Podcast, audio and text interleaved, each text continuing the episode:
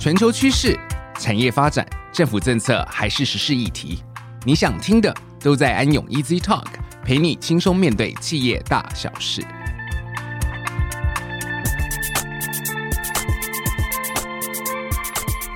各位听众，大家好，欢迎来到安永 Easy Talk，我是安永台湾海外业务发展中心的职业会计师孙孝文 Jimmy。越南是台商海外企业投资设厂的热门首选地区之一哦。前进越南投资的讨论度一直居高不下，很多台湾电子大厂于近期更扩大投资到北越。尤其前一阵子，我们电子六哥的最后一间也宣布进军北越之后，台湾的电子六哥已确定全部都在越南插旗了。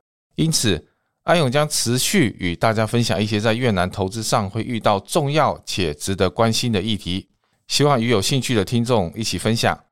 因此，今天我们特别邀请到前驻越南台北经济文化办事处黄志鹏大使，以及我们安永越南的中文服务平台总监曹耀文欧文，和我们一起聊聊投资北越的机遇与挑战。嗨，各位听众，大家好，我是黄志鹏。各位听众，大家好，我是欧文。黄大使，我们知道您对越南不只有深入的研究，而且是持续的在关注哦。是不是能请您先和我们听众来聊一聊最近越南的经济表现，还有对未来的一个展望呢？好的，谢谢。其实大家都很关注越南的发展了。可以说，从二零零七年越南加入 WTO 之后，外资就陆续的涌入，它的经济呢呈现蓬勃发展的现象。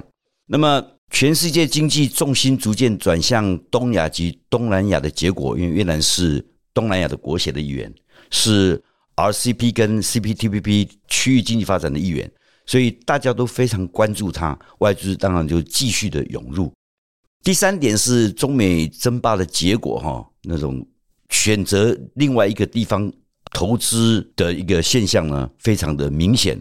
那么台商也兴起了新一波的投资热潮，所以外资继续在越南市场非常的踊跃，所以造成越南的经济相当不错，而且外贸也很好。所以总而言之，二零零二年去年来说，它的经济成长高达八点三了，除了中国大陆之外，它是全球最高的，所以大家非常的惊艳啊。那外贸的发展也非常好，因为它驱动主要是外贸，它的对外贸易总额已经达到了七千多亿，是台湾九千多亿的百分之八十以上了，这个是非常令人讶异的情形。那么带动它的 GDP 也到了四千两百亿左右，四千两百亿是什么概念呢？几乎是已经达到台湾的一半了，它大步的接近中。在二零零五年，我们跟他谈加入 WTO 的时候，他的国民所得才不到五百块，就是比 Least Developing Countries 标准还低。但是要讲越南的经济，除了讲现在外资驱动的外贸以及带动 GDP 成长之外，还得看看它的外贸的结构，因为它是代工为主啊，技术没有生根，而外贸的结构呢，它的贸易量那么大。是 GDP 的比例是达到百分之一百七十，这全世界几乎绝无仅有的那么高的外贸量啊，受到国际情势的影响特别大。因此，在俄乌战争、疫情还没有完全结束，以及美国加息等等不利的因素情况下，国际景气一直都是算低迷的，全球各行各业都有感受到。二零二三年的经济会比较疲软，呃，IMF 的预估全球经济增长率只有百分之二点三左右嘛。那越南虽然预期百分之六，但是它实际上达到百分之三，也高于 IMF 的预期啊。在这样的经济情况下，外贸减低，所以生产比较困顿，解雇或停工的情形就多了，失业也多，因此消费也差。在三头马车里面的外资到越南投资也相应的减退，所以我们看全貌就是越南经济的确是亮丽的，未来还是可期。比较之下，相对的还是台商的首选。但是我们也不能不知道，全球的景气哈没有例外的，包括越南在内。所以到越南投资也需要了解这一点，在既有的环境里面发挥最大的力量。那我的预期是，台商应该还会稳定的持续到越南投资。那他们的经营呢？夹着越南，因为在东南亚的优势，所以还是相当可期。谢谢大师哦。其实听起来就是越南的现在的经济发展还是在持续的进步，而且是大幅的持续进步哦。那当然，这也对外资公司带来很多的机会。那我们也知道，黄大使你前一阵子也带了一批的台商朋友啊，一起去北越做一些参访。那是不是可以请您再分享一下越南这个投资环境还有什么要特别注意的地方呢？主持人提到投资环境跟去越南旅游哈两回事，不过也算是一回事。就是越南刚才提到国际客观环境帮助它经济成长嘛，事实上它本身的努力也非常明显啊，它基本建设的进步非常厉害啊，快速啊，高速公路、机场都建设都已经让人家眼睛一亮。比如说胡志明市的捷运，在今年九月就要试车了啊。那么它对于打腐树贪的力道。非常的强烈，而且贯彻到底。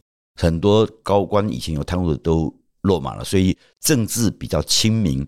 那我们不否认的啊，在基层地方官员还是有少数贪腐的现象。这种贪腐啊，red tape，在全世界是没有不存在的哈。这个我们是同时这样看。那如果你提到说它全面进步里面的观光事业的话，我觉得真是特别的明显。以下龙湾来讲啊，它整治的结果，下龙湾。更漂亮了，船只更新了，航行更井然有序了。它的天空缆车啊，是有一个载体，一个缆车可以载两百六十八个人，这是金氏纪录的。单指下龙湾还只算一个点啊，你再举一个岘港的巴拉 Hills 来讲，它的景观啊，已经是全世界一流的，它的服务更是达到全世界一流，专门训练的，很令人印象深刻。所以越南全面进步的结果。让它国际的形象地位是在有提升，所以仍然会持续吸引外资的进入跟外国旅客的增加，它的经济一定会再继续成长。好，谢谢大师啊。那接下来我想请教一下欧文哦，我们其实也了解到电子厂到北越的这个盖厂的情况，像一开始所说的越来越多，甚至我们的电子六哥也都到齐了。那你也接触了很多去投资的台商，那是不是可以请您来分享一下目前北越的一个投资状况呢？好，Jimmy，这是一个很好的问题哦。我举例，比如说韩国知名的手机大厂，它是越南最大的韩国投资者，也是越南最大的外国投资者。那这个韩国带来的是整个经商的生态，哈，从品牌端就开始透过供应商将整个韩国的文化跟产品输入到越南。它多年的经营呢，建立许多经贸上的优势。除此呢，这个韩国这家企业集团呢，在河内投资建设研发中心。长期跟学校合作培养人才哦，带来人才跟品牌价值的加成效果。然后在 COVID 的疫情之前，我们就有发现，其实欧美的这些品牌哦，有提醒这些给在中国大陆各式的产业，包括电子制造业、中国制造的各式外国制造业跟讲中文的制造业，前往东南亚建立供应链。那有这样的趋势之后呢，因为中国跟越南紧密连接的地理位置。电子业的供应链到北越的交通便利，距离也短哦，让北越变成电子业下一个阶段的重大产业的聚落。那国际的电子大厂跟台湾的 EMS 哦，这些大厂也都把制造基地设在北越哦。那主要大厂的分布在哪里呢？比如说永福省、河南省、太原省、北江省、广宁省、北宁省、太平省、河内、海防跟。啊，还有一些设计业研发中心到胡志明市等等。OK，呃，从欧文刚刚你的介绍啊，确实北越啊有一些先天的地理优势啊，让我们的这些电子大厂想要去投资啊。那我想要再请欧文跟我分享一下。那我们也知道台商在越南的制造业的营运模式，大部分都是加工了之后再出口。那刚刚你所说的这些电子业、通信业、哈资讯业，当然除了这些地理位置的考量之外呢？那从营运模式端来说，那么为什么还要选择北越或者是越南呢？好的，呃，选择在北越呢，主要有三个原因哦。第一个就是说原料运输成本的效益哦，北越接近中国的地理位置，可以有效降低这个供应链运输的成本哦。第二个原因呢，就是国际整合自由贸易协定的优势，在三十多年的改革整合下，越南已签署了十五个自由贸易协定。那我们再举一些例子，比如说过去五年，越南陆续签署了几项新的自由贸易协定，包括 CPTPP、EVFTA 跟 UKVFTA 以及区域全面经济伙伴协定 RCEP。那第三个原因是什么？就是劳动力的优势条件。哦，那劳动力是越南的优势，劳动人口有五千四百万人，且受过培训的劳工比例稳定增加。与邻国相比，其劳工成本具有竞争力。那我最近其实我也在研究越南人口受这个大学或者研究所或者博士的这些比例，其实都逐渐的在往上成长。那我问，就您的观察，还有实际协助我们客户的经验，那制造业到越南生产之后呢，有什么样子的挑战呢？或者是你有哪些的议题可以提醒大家特别注意的呢？吉米，这是一个很好的问题哦。那我大概就是用八点跟大家说明哦。第一个就是投资奖励跟支持，那也就是说企业所得税的租税优惠，就是我们所谓的 CIT incentive，这是对一个企业来讲很重要的环节。那为什么呢？因为租税优惠呢，包括比如说你两免四减半或四免九减半，就是两年的免税，四年的减半，这个会影响到公司的利润哦。所以投资奖励的支持，假如公司没有注意到并顺利的申请到，就会失去这个机会哦。第二点跟土地跟法律有关，我们经常看到许多企业在越南设立工厂的时候呢，因为工厂的开发商他就是一级的开发商，他跟政府拿地。然后一级开发商就是大房东，那大房东他参与跟政府的土地交易的条件，若这个条件跟程序上有所谓的瑕疵，就会带来所谓的企业的这个潜在风险啊，比如说你没办法拿到红皮书，或者你的工厂的开发商跟政府缴的费用是一次缴清还是每年缴，都会涉猎到企业权利的不同。假如他跟政府缴清，那基本上你也要一次跟开发商缴清。这样你才有办法保证你的权益。假如你今天你工厂的开发商是每年缴费给政府，他要求你一次缴清，那这就不符合法律的要求。那第三点呢？哦，我来说明一下这个监管跟许可证哦。今天你在越南，你所设立的公司执照、营业执照都是法令规定。假如你有任何商业模式的变更哦，那你没有去做调整哦，那你就有一些是限制性的条件，就会忽略这个许可证。哦，那在越南政府查税，这也是一个风险。第四个是所谓大家经常会遇到的智慧财产权。那假如你的员工舞弊或者是偷窃，特别是跟你客户的这些设计稿，哦，那我们理解到，其实在越南多半都是组装来料加工、进料加工，都是帮原厂的品牌制造，所以这些设计背后的这些设计稿都是品牌商的。哦，假设你的采购同仁把这些设计稿，偷偷的运出去变卖，或者是不当的使用，这些都会带成你公司因为违反智慧财产权而有所损失。第五个点呢，就是我们讲成本改变。我们知道最可能的成本改变就是，比如说劳工成本哦，供应商采购的成本、用电用水的成本哦，这些成本改变会跟以前你公司所设算的财务预测有所差异哦。另外，制造厂所需要的这些原料采购。也就是你原料的这些泵表，或许是因为你采购不到部分原料而以新的原料代替。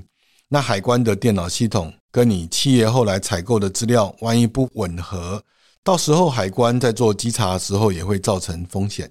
哦，第六个呢，就是海关跟会计 IT 系统的部分。刚刚我们有提到海关检查，这些系统都会带来你公司的潜在风险。哦，第七个是人力资本。因为越南是全球所得要课税哦，所以你有一些收入，若你放在台湾，或者有一些收入放在境外公司，这些对越南的政府来讲都是要课税。在越南，它只有两种分类的个人所得税，一种就是你是税务居民或者是非税务居民，一种就是你一百八十三天以上你住在越南，跟一百八十三天以下你住在越南，哦，你课的税都不太一样。这些都是企业所遇到的挑战跟风险。哦，那也就是说，你怎么样去留住人才，让人才不要跳槽，或者是你怎么样能够选择自动化搭配人力，哦，然后领导人才投入工作，这些都是你管理的议题。最后一个就是外汇的管制，哈，比如说现在越南也是有物价的通货膨胀等等，这些都是我们在投资越南或者投资北越的时候，我们要去留意的注意事项。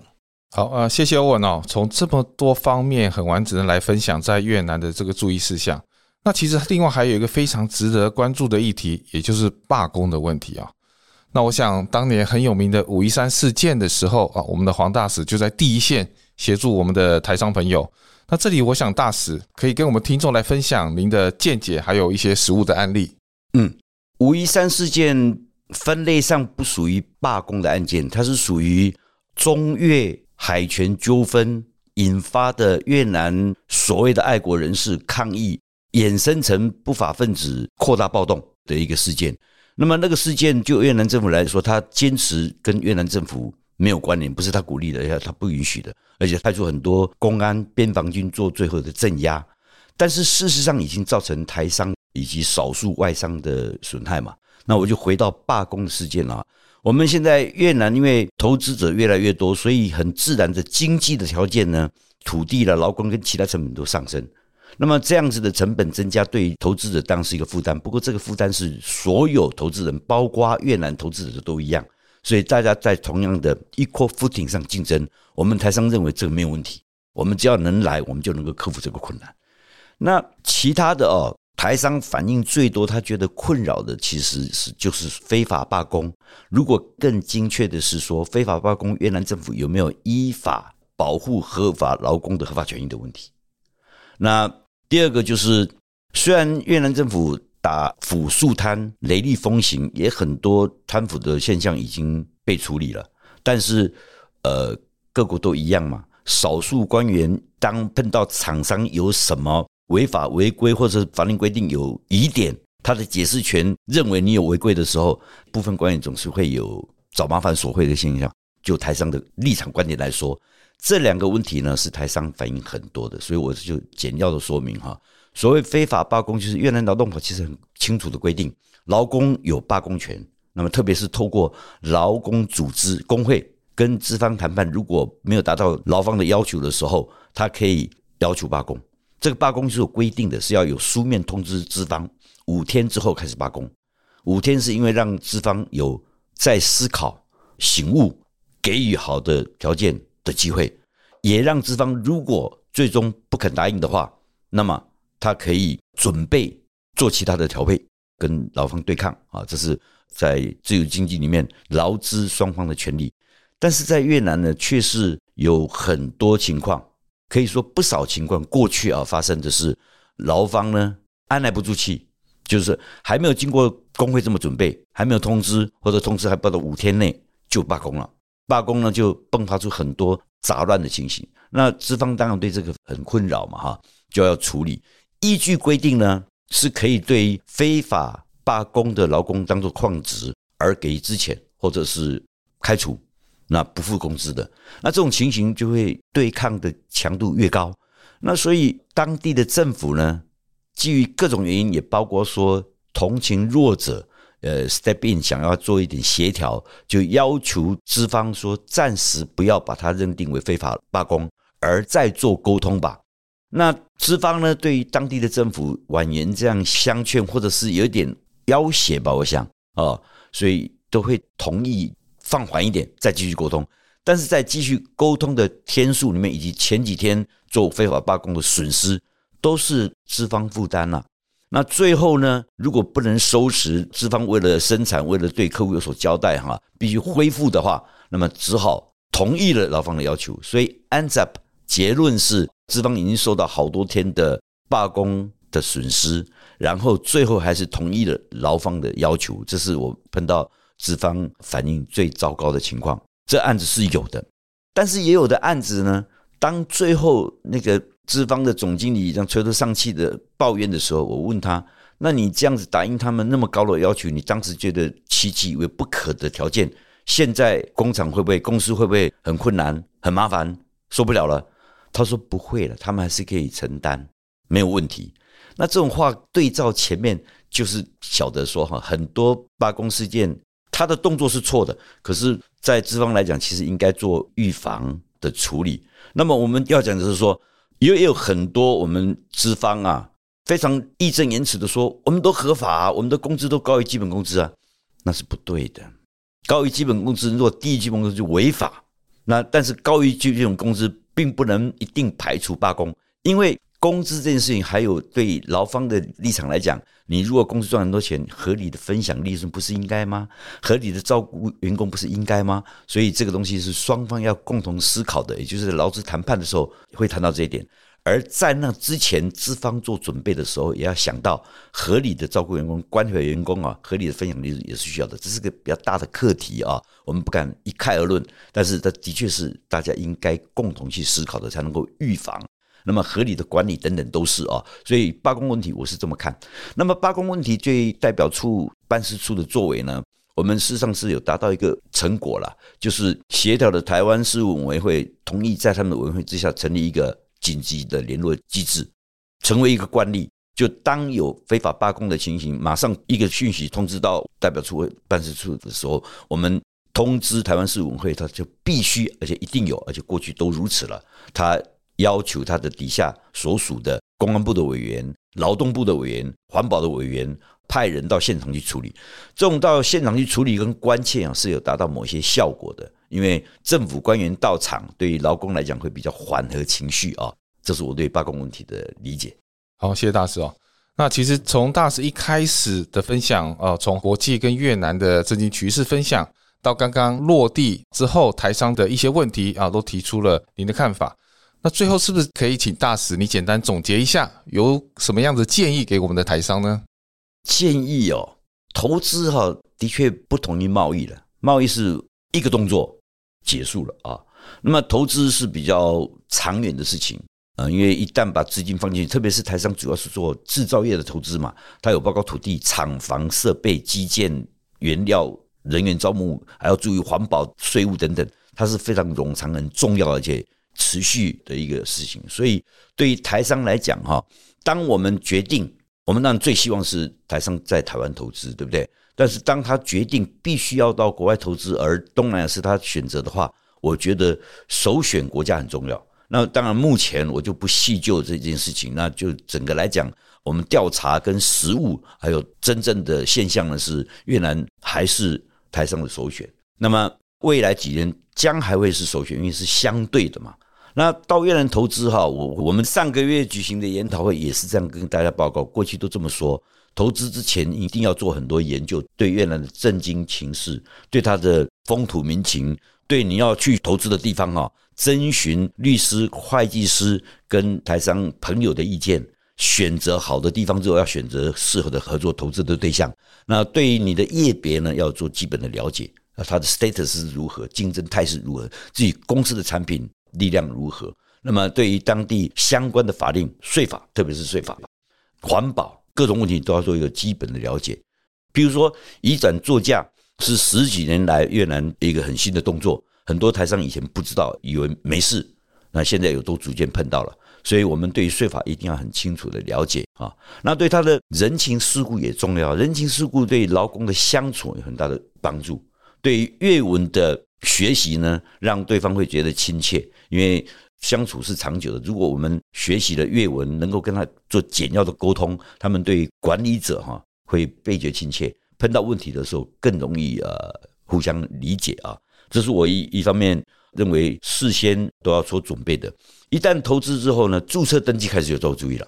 你公司的性质是什么？营业项目是什么？你的注意事项什么？它都是规定要明列的嘛。以后要更改非常麻烦，所以一定要事先先处理好啊。那未来在实际经营的时候，合法合规的经营哈，也请尽量必须符合。虽然法令规定有一些有时候变动或者细节不是清楚，但是你尽量要做，至少主观的动作上、意愿行为上合法合规的经营，就会避免到很多不必要的困扰，被某些有些人士找到漏洞而扩大它，让你麻烦。好，那我们也见到很多实际的例子呢，是从权嘛，做一些动作，比如说某公司的原产地证明就。被海关查获了，然后衍生到海关申报到工商部，工商部要通知进口国政府，将会衍生更大的问题。所以，请考虑哈，一定要合法合规经营。当发生不管是自己的错误，或者是被人家发现，然后你有抗辩的时候，一定要尽快的处理。当机立断远胜于以拖待变。所以，我觉得在投资的过程中哈，一定要找一些适当的咨询的对象。呃，律师事务所、会计事务所是一个很好的考量啊。那这样碰到问题也都能够比较快速、合理的、有效益的解决。好，我们谢谢大使的建议哦。那最后，当然我也想请欧文跟我们听众朋友来分享一下。那你长期陪着台商站在越南投资的第一线，那安永会怎么协助企业面对所有在越南可能遇到的议题呢？好，谢谢提问哦。呃，其实安永我们这个阶段就是在。倡导一个叫税务赋能新生活运动，它就是帮助个人的安心好生活，然后企业降低风险。所以我们有一个架构，就是企业服务的一条龙，里面就分五个阶段。好，那我们针对管理的议题呢，这五个阶段呢，我们就会跟大家做这样的解释。比如说，第一个阶段，你越南设立公司的时候，你需要设立投资执照、营业执照。那多半的工业区，它所做的这些投资执照、营业执照，通常是免费的，而且是一个文员，哦，是一个秘书或行政的人来帮你做。那我们就有一个客户的案例，基本上他就是要做一批一型的企业商业模式，但是工业区的这些行政人员，他不会去跟企业的高层或者是业务单位去讨论他的商业模式，所以他一开始他设立的方向就不正确了哦。再来就是土地使用权跟土地使用的调查，那我们说土地使用权就是 land user right，这是一个错综复杂的问题，那里面就牵涉到这个土地开发商跟政府的权利义务是不是清楚，是不是他该缴的税、该做的法律文件是不是完整。这些都会带给后面的这些企业哈，你租用或者你采购这个土地使用权的一个困扰。举个例子来讲，我们有一些客户到越南，他看到一块土地，他也缴了定金，后来发现说这个土地的一些基础设施有问题，哦，于是他嗯就损失了这个定金哈。那所以基本上有一个需求，就是要做所谓的尽职调查。那在合约的审阅上面呢，一般来讲呢，多半企业呢，啊，因为越南的法律相当复杂，有好几个哦，就是一个商业可能背后有七八个相关的法律，所以他需要外面的人来帮忙。这时候你就要考虑，哦，你在聘雇员工的时候，你是要 copy 别人的劳动合约，还是你自己要有一个适合你公司文化哦这个价值观的劳动合约？这些都是在越南你进入越南初步的阶段。你所需要的注意事项，再来就是你第二个阶段，你做资源整合。资源整合就是你怎么去把员工聘雇到你的组织里面，那你会遇到你的薪资阶梯表，你的薪资的这些对照表怎么能够正确的呈现你公司的成本？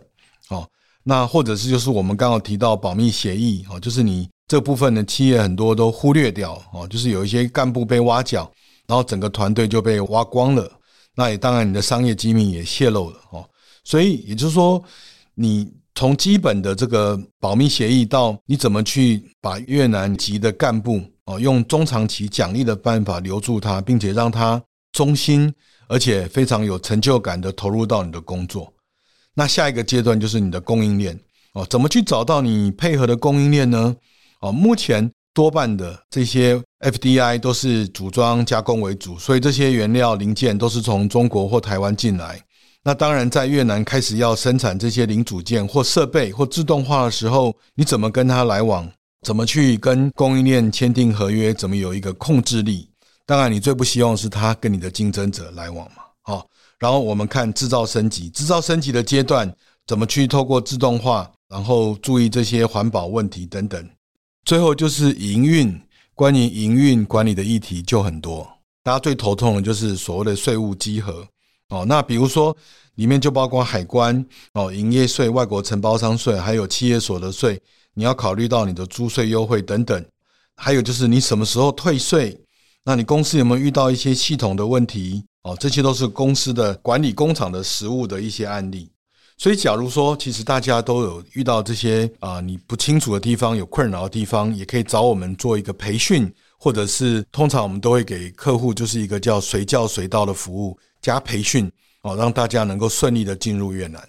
好的，那我们谢谢大使还有欧文今天的分享。到这里节目也将进入尾声，最后也要在这里特别提醒一下各位台商朋友，在拓展海外市场的时候，除了要跟进投资国家的发展动向之外，还要随时留意当地政府机关的监管，还有审查实务，才不会吃闷亏，还有受罚哦。那也由于越南的各类法令经常会透过一些补充的函令的形式进行修补，还有补充，但是这个并不足以涵盖大家所有所面临的这些交易的模式啊，还有情况。所以，诚如刚刚大使的这个建议哦，各方专家的咨询也是千万的不要省。避免走了不该走的路，哈，或是可以少走一点冤枉路，让各位的这个投资效益可以极大化。那以上就是我们今天的分享，谢谢大家的收听，安永 Easy Talk，我们下次见喽！谢谢大家，下次见，拜拜。